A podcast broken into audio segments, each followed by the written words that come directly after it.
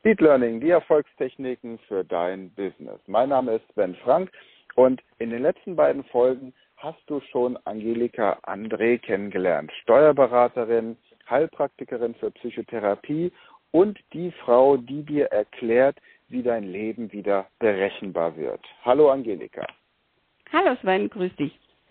Du hast in der ersten Interviewfolge von einem Therapiekreis erzählt, den du aufgebaut hast. Das heißt, du zeigst den Menschen, wie sie selbst lernen, wieder die Verantwortung für ihre Gesundheit und ihr Leben in die Hand zu nehmen, anstatt sich abhängig von Ärzten und anderen ähm, Fachleuten zu machen, die meistens nur einzelne Bereiche angucken. Was mich jetzt noch erstmal interessiert, bevor wir da noch ein bisschen genauer drauf eingehen, du warst ja als Steuerberaterin eher so ein Zahlen, Daten, Fakten-Typ. Und viele Leute erzählen mir immer, wenn sie fachfremd die Ausbildung an Heilpraktikerschulen machen oder auch die Ausbildung äh, zur Hypnoanalytikerin oder zum, zum Wingwave Coach, das sind ja alles sehr anspruchsvolle Auf, Ausbildungen, dass es schwierig ist, das zu lernen. Und jetzt warst du ja auch keine, keine 20 mehr, als du diese, diese neue, neuen Berufe gelernt hast. Wie hast du selbst damals das Lernen erlebt und für dich umgesetzt? Also ich selber war schon immer sehr neugierig, was Lernen angeht. Auch in der Zeit, äh, in der ich noch im Steuerbereich gearbeitet habe, habe ich immer sehr viel Fortbildung sehr viel lernen müssen, mir sehr viel merken müssen. Also ist mir das insofern nicht schwer gefallen, weil dort das Gehirn trainiert war. Aber ich habe ein Ziel vor Augen gehabt und ich habe immer gesagt, das und das möchte ich. Und dann ist das wie so ein Selbstläufer gewesen, weil ich das wollte und weil mir klar war, dass ich das schaffe, weil ich habe schon so viel im Leben geschafft, so äh, äh, wo ich alles erreicht hatte, also war mir das auch klar, dass ich das schaffe. Und deshalb war ich immer in dem Moment, in dem ich das gemacht habe, eigentlich schon aufs nächste fokussiert. Und mein Mann, der sagt, äh, seine Aussage ist immer, das Schlimmste wäre, wenn du nichts mehr zu tun hättest und neu angreifen könntest. Mhm. Also und das, das, sind, das ist das, das charakterisiert wirklich so äh, mein Lebensmotto aus Bestehendem was Neues kreieren. Mhm. Dass ich, äh, dass ich, wenn ich die Sachen mache, erstmal sicher bin, das möchte ich, weil ich mich vorher informiere, dann sicher, das schaffe ich und dann das nächste im Visier habe, was kommt danach. Und das ist auch das, was du den Klienten, jetzt heißen sie ja nicht mehr Mandanten bei dir, sondern Klienten, deine ja. Kunden, mhm. die Menschen, die zu dir kommen, das ist auch das, was du ihnen erklärst, wenn jetzt zum Beispiel eine Führungskraft kommt mit Burnout oder mit familiären Problemen oder mit, mit anderen Themen. Was sind so die Leute, die zu dir kommen? Was sind das so für Menschen, die deine Hilfe das ist aufsuchen? Ganz unterschiedlich, männlich, weiblich, jung, alt. Also die, Jüng äh, die jüngste ist fünf und der älteste ist über 80. Also das sind alles, äh, ich habe Klientel kundebunt. Okay. Und mhm. nehmen wir mal so das Beispiel, wir haben jetzt hier so, nehmen wir mal einen gestressten Lehrer. Ja, mhm. ein Lehrer, der sagt, ich fühle mich komplett überfordert, es gibt so viele Sachen, die ich fachfremd unterrichten muss, ich habe so viel organisatorische Sachen außerhalb des Unterrichts noch. Ich komme kaum dazu, den Unterricht vorzubereiten, habe mir das bei der Berufswahl alles ganz anders vorgestellt. Mhm. Und wie würdest du jetzt mit so jemandem arbeiten? Also wenn so jemand zu mir käme, den würde ich erstmal erzählen lassen, in was für einer Situation er sich momentan befindet, weil die sind ja dann oft medizinisch eingebunden oder in irgendwelche Beratungsstellen eingebunden oder oder auch nichts, je nachdem ist, lasse ich mir erstmal alles in Ruhe erzählen. Das sind dann auch schon immer so diese überraschenden Momente, okay, da hört mir jemand zu und äh, der oder diejenige hat wirklich Interesse an dem, was in meinem Leben ist. Und dann, wenn der Bereich durch ist, dass ich das mir angehört habe, dann erkläre ich der betreffenden Person diese verschiedenen Therapiearten aus meinem Therapiekreis. Dann haben wir meistens schon zwei, drei Stunden verbracht miteinander, wo diese Menschen dann denken, anfangen zu denken, ja, was kommt da eigentlich auf mich zu? Und es hört sich ja eigentlich gut an, um diesen Rapport, um dieses Vertrauen aufzubauen. Und dann sind die Menschen aber dann doch plötzlich von mir mit der Situation konfrontiert, dass ich sage, wer und was sind sie bereit dafür zu tun? Weil viele kommen ja und denken, wie das halt so in der Medizin ist. Der Arzt verschreibt mir jetzt ein Medikament oder der macht die OP oder der schickt mich zum Facharzt und dann ist mir geholfen. Und hier erfahren sie bei mir, okay, ich muss das ja selber tun. Aber ich habe jemand, der mich praktisch durch diesen Dschungel da durchführt und der mir immer wieder die Tür aufhält, wenn ich dagegen renne oder der mich so unsichtbar an die Hand nimmt, der auch da ist, wenn er mich, äh, wenn ich mal äh, telefonieren oder äh, schreiben muss. Ich brauche jetzt dringend, weil jetzt bricht wieder alles über mich rein. Aber das wird immer weniger. So die Menschen, die erfahren, okay, da ist jemand, der hat Werkzeuge an der Hand. Wir bauen so einen Werkzeugladen, so einen Bauchladen auf und der zu dem habe ich Vertrauen. Und das sind mal so die zwei Fundamente, die wir dann haben. Und dann merke ich aber schon äh, von diesem Menschen, zu, äh, wenn er so erzählt von sich und von diesen Arten der Therapieformen, wo tendiert er hin? Also das ist dann meistens so, dass die Menschen in den Bereichen äh, mehr fragen oder hinterfragen und da steigt man ein. Und das Schöne an meinem Therapiekreis ist, es sind alle Therapiearten Einstiegsmöglichkeiten. An jeder Therapieart ist ein Tor oder eine Tür und wir steigen dort ein, wo ich den Eindruck habe, durch Hinterfragen, durch Erläutern, dass die Menschen dort am Anfang am besten aufgehoben sind. Aber sie kennen die anderen Sachen schon und wissen, okay, ich kann entweder alles machen, dann muss ich mir viel Zeit nehmen, oder wir fangen bei einem an und nehmen die anderen dazu.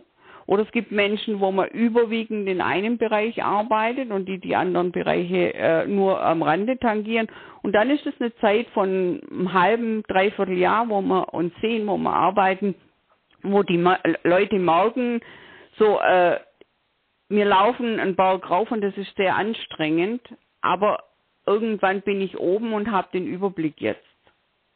Und dann haben sie das Vertrauen zu sich und dann sind sie auch bereit, was zu verändern ich hatte einen jungen Mann, der kam von der Psychotherapie, äh, von der, äh, äh, äh, der war oben in, in der Uni, in der psychischen äh, Abteilung und der kam und hat gesagt, äh, wissen Sie, Frau Andre, jetzt habe ich so viel erfahren von diesen Ärzten und von diesen Gesprächen, die man geführt hat oder so. Ich weiß jetzt schon, was mir fehlt, beziehungsweise was bei mir nicht stimmt oder so. Aber tun Sie mir jetzt einen Gefallen, ich möchte es endlich loshaben. Und dann war das so der Einstieg, dass ich gemerkt habe, okay, er will tatsächlich was verändern. Er weiß schon sehr viel. Und wir sind dann eingestiegen und ein halbes Jahr später, wenn er mir heute schreibt, dann ist er irgendwo in der Welt im Urlaub, ist mit seinem Beruf zufrieden, hat eine Freundin wieder, weil von der alten konnte er sich damals nicht unbedingt trennen, weil da eine gewisse Abhängigkeit war. Also das sind dann so Lebensbereiche, die man begleitet und wo die Menschen dann nachher irgendwann sagen, genau, das war der richtige Weg und die Zeit habe ich gut investiert und das Geld natürlich auch. Und auf hm? dem Weg dorthin, in diesem halben, dreiviertel Jahr passiert ja natürlich auch schon ganz viel bei den Leuten. Ganz, ne? ganz, ganz, ganz, ganz viel. Die Menschen, die schreiben ein Tagebuch, was ich ihnen von Anfang an dann so ein Gedankenbuch, was ich ihnen ans Herz lege und ich gebe das Gedankenbuch nicht, damit ich weiß, äh, äh, was passiert, weil die lesen selber da drin, aber sie haben immer wieder Anhaltspunkte oder wenn wir in der Hypnose im Traumbereich sind, irgendwelche Träume, die immer wieder kommen. Also das sind dann auch für mich schon Anhaltspunkte, aber das Gedankenbuch ist zum auch noch der Pfeiler für sie, dass sie sagen, wenn es mir je im Leben wieder schlecht geht oder ich mit irgendwas nicht zurechtkomme, dann nehme ich mir mein Gedankenbuch und lese da rein und sehe, wie sich das verändert hat, Woche für Woche, Monat für Monat. Und das habe ich geschafft. Und dann haben sie dieses Zuvertrauen, dieses Selbstbewusstsein, diese Zuversicht. Ja, okay, entweder wenn es irgendwo ganz eng wird, dann kommen sie nach einem Jahr oder anderthalb und sagen, ich muss mal wieder eine Stunde vorbeikommen, da ist ein Knoten drin. Oder äh, sie, äh, sie gucken in ihre Sachen, was sie erreicht haben und äh, wiederholen das. Gucken, was für Instrumente habe ich da in meinem Bauchladen drin. Mhm. Ich glaube, das ist ein ganz wichtiger Bereich, dass die Menschen einfach mehr und mehr sich auf das konzentrieren, was in ihrem Leben gut läuft und den ja. Fokus von dem, was noch nicht so gut läuft, einfach korrigieren. Ne? Und prima. Angelika, ich danke dir recht herzlich für deine ausführlichen Beschreibungen. Wenn jetzt okay. jemand sagt, ich möchte Angelika kennenlernen, wie, wie läuft das ab? Führst du ein Vorgespräch mit den Leuten? Ja, auf alle Fälle. Es kommt immer ein Informationsgespräch, weil die Menschen wissen ja nicht, wer ich bin und was auf sie zukommt. Es ist immer ein sehr, sehr ausführliches Informationsgespräch, wo die Menschen auch fragen können, wo sie nachher, wenn sie gehen, wirklich das Gefühl haben, da starte ich jetzt. Und okay. ich muss sagen, ich habe noch nie jemanden gehabt, der dann gegangen ist und gesagt hat, nee, das mache ich nicht. Hm, ja, klar. Hm? Nee, wenn, wenn den Leuten das einleuchtet und mhm. jemand ernsthaft was ändern möchte, dann, dann machen die das auch. Also das ist auch meine Erfahrung. Was, mhm. was zu dem ähm, Gedankenbuch, das du beschrieben hast, ganz gut passt. Ich lasse die Leute mittlerweile, die zu mir zum Coaching kommen, am Ende des Coachings einen Brief schreiben an sich selbst in einem Jahr. Und diesen mhm. Brief adressieren sie und den behalte ich bei mir im Büro. Der ist auch zugeklebt, da weiß ich nicht, was drin steht. Und in einem mhm. Jahr, nach einem Jahr, schicke ich den Brief an die Leute. Und das ist auch ah, das immer ist eine ganz, gute Idee, ja. Mhm. ganz interessant, weil die ja dann diesen Brief schon längst vergessen haben. Bei mir mhm. läuft das automatisiert.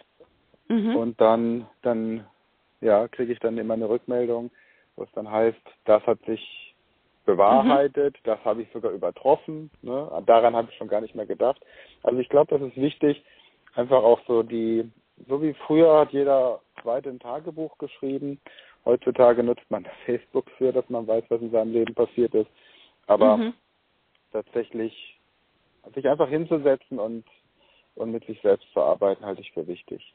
Prima. Ja, unbedingt, An unbedingt. Hm? Angelika, vielen Dank für deine tollen Ausführungen und die Einblicke in dein Leben und deine Arbeit.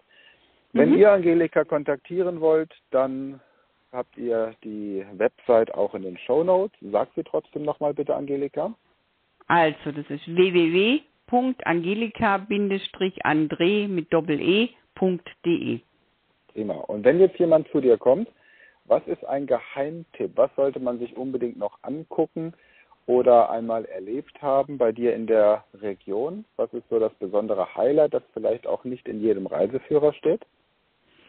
Auf alle Fälle Ulm als wunderbare Altstadt und historische Stadt. Wo kann man in Ulm am besten essen gehen? Also in Ulm am besten essen ist in der in der Innenstadt, in ähm, in den Gauberhäusern, in den alten historischen äh, Lokalen, die dann auch dementsprechend an der Blau sind, mit wunderbarem Ausblick dann aufs Münster oder aufs alte Rathaus. Also Ulm ist auf alle Fälle eine Reise wert und auch das Land um Ulm drumherum. Deshalb heißt ja auch in Ulm um Ulm und um Ulm herum. Prima, alles klar. Vielen Dank, Angelika. Dir eine ich gute danke Zeit. Dir weiterhin viel Erfolg. Danke. Euch, danke fürs Zuhören und nächste Woche geht es wieder weiter. Bis dahin habt eine gute Zeit und bleibt vor allem gesund.